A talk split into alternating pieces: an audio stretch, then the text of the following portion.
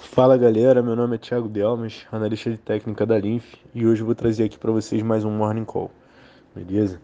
É, é, a gente não tem como não falar de lojas americanas, né? É, a, a, notícia que saiu aí na quarta noite, é, encontraram uma, uma disparidade contábil aí é, em torno de 20 bi e as reuniões que, que fizeram posteriormente é, apontaram que essa situação já, já vinha se arrastando há alguns anos.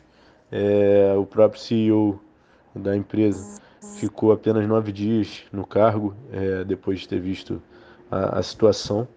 Então vamos falar um pouquinho sobre como é que estava é, essa, essa ação e agora o que esperar, né? É, a gente consegue ver claramente que era um cenário de, de queda para essa ação, tá? É um cenário de mais longo prazo, assim, é, falando sobre análise técnica. Então a ação ela, ela vinha fazendo em alguns momentos é, uma movimentação lateral, em alguns momentos topos e fundos descendentes, tá? É, a banda de Bollinger também acompanhava isso, os volumes é, nem sempre é, seguiam essa, essas tendências, tá? A gente consegue ver que nos dias de, de alta é, do ativo, o volume era bem baixo, nos dias de queda o volume era um pouco maior. É, e ultimamente, nos últimos, nos últimos dias, o, o ativo estava se recuperando, é, voltando a um patamar aí de 12 reais, é, 12 e 15, tá?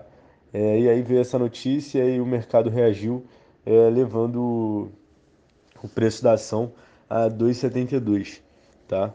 Então, o que, que a gente pode esperar dos próximos dias aí? É, a gente pode esperar uma movimentação parecida aí de, é, de IRB, uma movimentação parecida de Magalu. É, a gente pode ter alguma, alguma recuperação. Está é, indo um cenário um pouco, um pouco sombrio para lojas americanas. O importante é a gente ter a cabeça fria, quem tiver posicionado, é, ouvir a, a opinião de alguns especialistas, estudar o caso para ver o que, que faz, é, para não tomar nenhuma decisão de, de cabeça quente. Beleza, pessoal? Espero que tenham gostado e um bom dia para vocês.